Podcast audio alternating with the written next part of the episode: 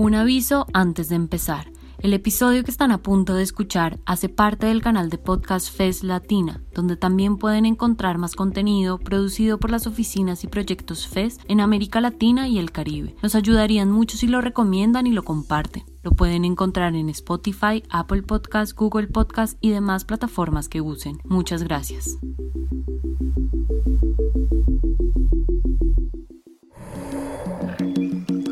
Estás escuchando lo que nos dice la Tierra. Conversaciones ecofeministas.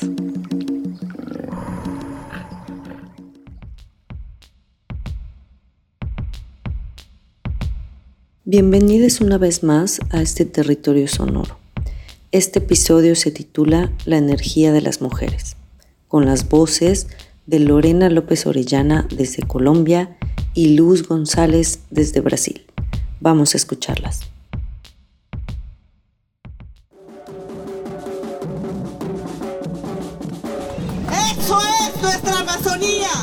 Hay muchas lenguas que vivimos en nuestro bosque, guardianes que cuidamos y administramos nuestro territorio. Bueno, un saludo muy especial para todos y todas las oyentes. Mi nombre es Lorena Marcela López Orellano. Yo soy joven investigadora del Semillero de Transición Energética de la Universidad del Magdalena somos un grupo de jóvenes em, apasionados por la investigación, pero sobre todo por el trabajo y el apoyo con el territorio aquí en Colombia. Entonces, bueno, es un gusto saludarles en este lindo podcast, Lo que nos dice la Tierra. Hola a todas, todos y todes. Mi nombre es Luis González, soy asesora de la Secretaría Nacional de Medio Ambiente de la CUT, Central Única de los Trabajadores, la mayor central sindical del país y la quinta mundialmente y representa millones de trabajadores de diferentes sectores como el petrolero, eh, del saneamiento, trabajadores de la agricultura familiar, educación, servidores públicos, eh, en fin. Y vengo acá para compartir un poco lo que son las reflexiones que venimos haciendo en esta discusión energética.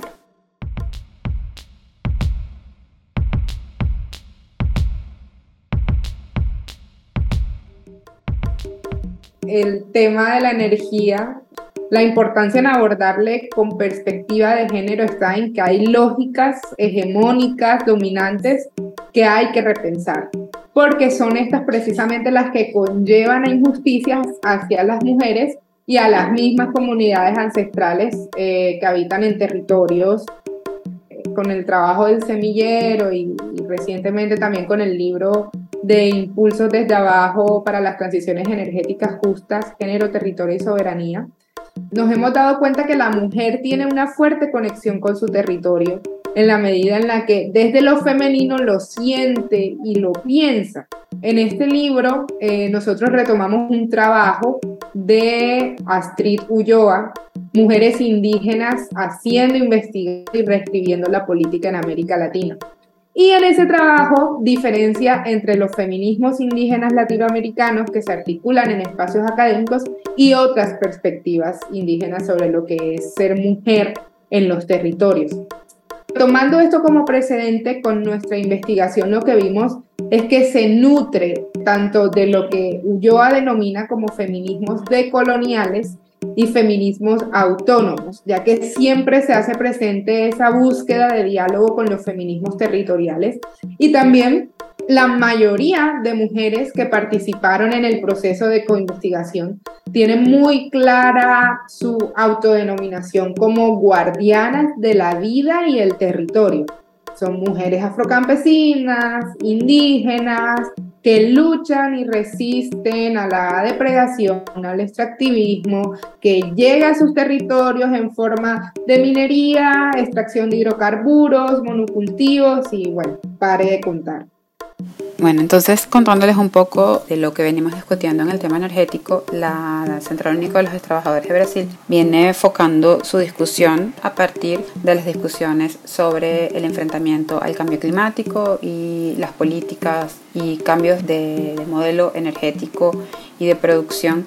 Ahí principalmente cuando se trata ¿no? de la transformación del sistema energético el movimiento sindical internacionalmente y regionalmente viene colocando la discusión sobre la transición justa, que básicamente trataría un poco de colocar la perspectiva de los trabajadores y de las trabajadoras impactados en este proceso. Entonces defendemos que existan garantías para aquellos trabajadores que eh, sus empleos van a dejar de existir o van a, van a sufrir algún tipo de transformación y también para los nuevos empleos que serán presentados como alternativa o, en fin, como parte de toda esta configuración nueva que existiría en la economía eh, mundial. Y ahí, cuando discutimos específicamente la parte de la transformación energética, venimos observando cómo muchas de las propuestas que son colocadas refuerzan las estructuras y las lógicas del modelo actual y además no están necesariamente colocándose como una respuesta, sino como una forma de ampliar la demanda y la producción de energía, que sería, digamos, lo contrario a lo que se, lo que se pide. ¿no? Y ahí pensar eh, la importancia de colocar la visión de las y los trabajadores, de las comunidades y también, claro, de las mujeres y, del feminismo, al proponer respuestas o alternativas, es importante llevar en cuenta aquellos que están más directamente impactados, que generalmente son eh, las poblaciones y sus territorios que van a ser donde van a estar eh, siendo desarrollados estos nuevos proyectos energéticos, los trabajadores y trabajadoras tanto de las energías fósiles como de las renovables y otros proyectos, y también las particularidades que trae el impacto más específico ¿no? en, en, las mujeres, en el trabajo doméstico, una visión feminista, antirracista, antipatriarcal, es importantísima para poder avanzar en reales propuestas a los problemas que estamos vivenciando. Si puede que nos mueva trazar un fin a la extracción de carbón y la generación de, de electricidad a partir de combustibles fósiles, hay una necesidad de repensar la lógica de la propiedad, el consumo, la toma de decisiones en torno a la generación de energía. Por supuesto, la, mujer en, sus labores de cuidado, amas de casa en general, siempre tiene como, como esa noción del ahorro muy presente. Pero entonces, pues, si retomamos el tema comunitario, el acceso a la energía se tiene que dar de una manera equitativa y aquí hay dos puntos a considerar. Uno, que desde el consumo se debe contar con un servicio eléctrico asequible y de calidad. Aquí en Colombia sucede que hay muchas zonas que no están conectadas al sistema que surte energía eh, en todo el país. Y en este sentido, las mujeres en ese control de energía, pues claramente tienen un, un, rol y un papel trascendental. Desde las labores de cuidado, desde el pensar mismo de cómo se va a autogestionar esa energía, cómo se va a generar esa energía, allí pues siempre debe estar la mujer presente. Hay algo y es que si la transición energética se limita a cambiar la generación centralizada a partir, por ejemplo, del carbón por megaparques eólicos o solares, las mismas dinámicas extractivas y de expropiación que se ven en los territorios mineros. Entonces, pues se vuelve relevante el plantear modelos descentralizados de generación de energía en los que se vincule de un primer momento a comunidades locales en la toma de decisiones. Y aquí incluso surge un interrogante que tiene que ver con el propósito de la energía misma. Bueno, ¿energía para qué? Entonces, en lugar de incrementar la demanda energética instalando electrodomésticos innecesarios o de imponer una frugalidad energética desde el contexto de pobreza multidimensional, se debe adelantar un diálogo abierto e inclusivo para determinar los usos más prioritarios para el aprovechamiento de la energía. Y por supuesto la mujer debe estar siempre representada con voz, voto, incidencia en esos diálogos. Claro, al mismo tiempo eso que veníamos comentando sobre el modelo actual exploratorio que demanda cada vez más energía y que incluso cuando se habla de energías renovables, está en busca, va a demandar cada vez más eh, minerales que están principalmente en el sur, en el sur global.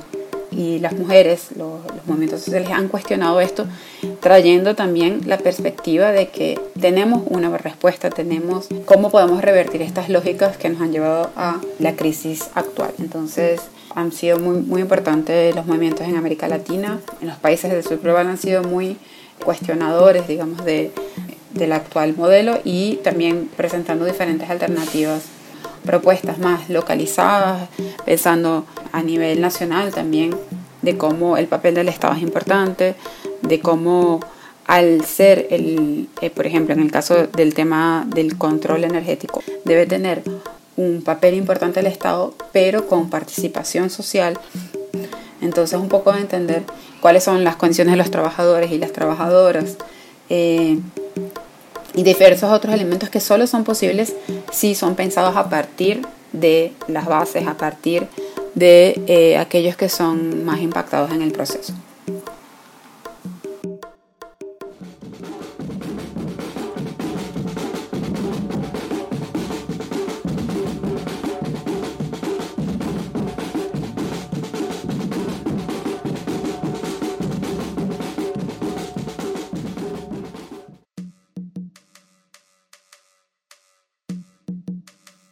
Y bueno, yo creo que con el ejercicio de coinvestigación que realizamos junto a cada comunidad, en este ejercicio estuvieron presentes dos comunidades indígenas guayú de la Guajira, una comunidad afrocampesina, colectivo Mujeres Guerreras de la Sierra, ellas están en Chiriguaná, Cesar, y un colectivo de mujeres campesinas del departamento de Boyacá, acá en Colombia. Nosotros distinguimos tipos de transición que aplican a cada uno de estos territorios de acuerdo a sus necesidades específicas, porque si hay algo cierto es que en temas de transición energética no podemos generalizar. Entonces, en ese sentido, una de las transiciones que identificamos fue denominada transición amplia y justa. Y con esta, pues lo que se nos recordaba es que se requieren transformaciones muy profundas e incluso estructurales, y ahí ya hay de por sí un gran reto, pero el hecho de pretender también eh, eh, o el querer que se transversalice la visión de la mujer en todas esas profundas transformaciones es crucial, es vital y allí también hay un gran reto. El principal reto es entender y poder actuar pensando en la necesidad de un cambio estructural. Entonces, las discusiones que se vienen colocando desde diferentes perspectivas como mencionaba, de diversos movimientos sociales, tanto de feministas, antirracistas, del movimiento sindical, del campo, por la reforma agraria, etcétera, de los pueblos indígenas y comunidades tradicionales, una diversidad de actores que vienen colocando de que no es suficiente pensar eh, únicamente en la fuente que va a producir la energía. Entonces, como nos colocamos principalmente en esta discusión del, cambio climático, denunciar las falsas soluciones, ¿no? de identificar aquellas propuestas que sabemos que van a ser eh, o van a traer más impactos para, las, para los territorios, para las poblaciones de estos territorios, o van a continuar reforzando estas lógicas de exploración, de desigualdad, de división del trabajo que no nos saca de esta situación de crisis estructural que vivimos, ¿no?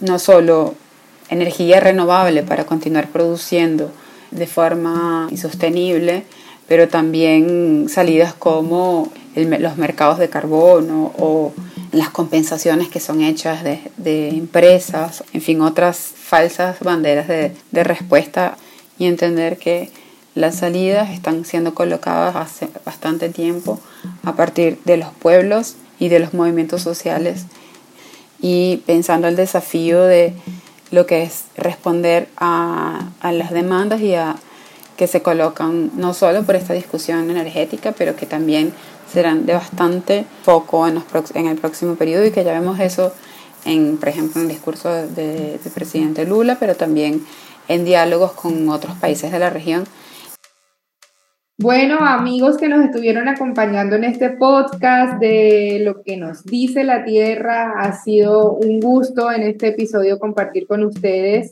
este episodio sobre mujeres y energía. Siempre tengamos presente que la visión feminista debe ser transversal en todos estos debates y por supuesto pues debemos tenerla en cuenta y presente. Para mí ha sido un placer compartir en este ratito con todos y con todas. Que estén muy bien.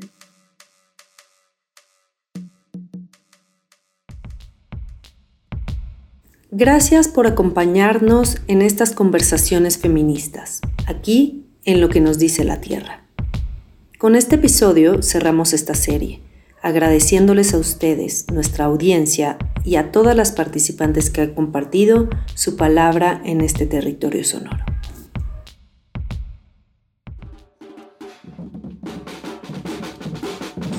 Luchando por recuperar los recursos naturales, por nuestra biodiversidad, vamos a mitigar el cambio climático. Porque somos la tierra de los pastos verdes, la semilla de la agricultura, el agua de la ganadería. Somos resistencia, somos fuerza.